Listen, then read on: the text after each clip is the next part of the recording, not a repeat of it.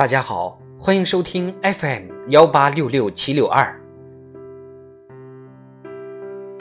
庆祝中国共产党成立一百周年，奋斗百年路，启航新征程，数风流人物。黄公略，杰出的红军将领。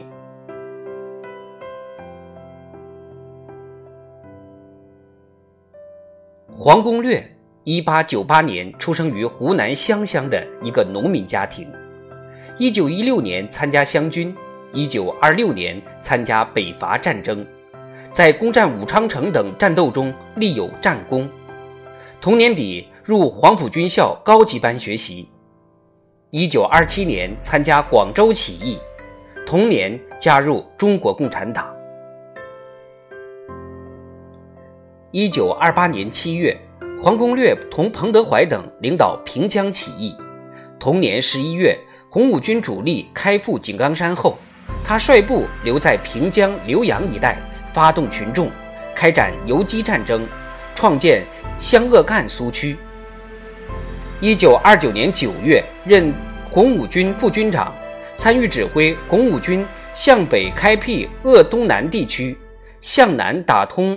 湘赣苏区联系的作战行动，扩大了湘鄂赣苏区。一九三零年一月，黄公略调任红六军军长，率部在赣西南地区艰苦作战，发展革命武装，建立苏维埃政权，使分散的游击区连成大块的革命根据地。七月，任红一军团第三军军长。八月。在奇袭湖南浏阳文家市的战斗中，指挥红三军奋勇作战，歼灭国民党军三个团又一个营，取得红一军团成立后的第一个大捷。后来，在占李陵、攻吉安的战斗中，红三军都发挥了重大作用。当时，黄公略以其出色的军事才华和对革命的赤胆忠心，在苏区居民中享有崇高威信。与朱德、毛泽东、彭德怀并称为“朱毛彭黄”。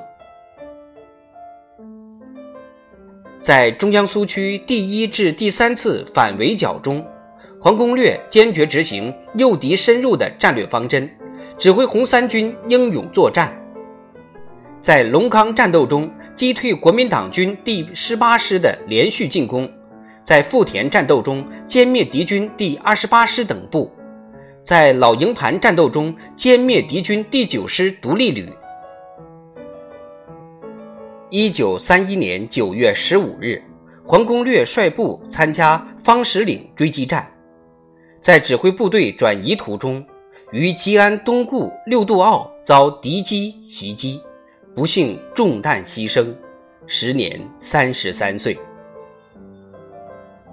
毛泽东亲自主持黄公略追悼大会。并撰写挽联：“广东暴动不死，平江暴动不死，如今竟牺牲，堪恨大祸从天落。革命战争有功，游击战争有功，毕生何奋勇，好叫后世记君来。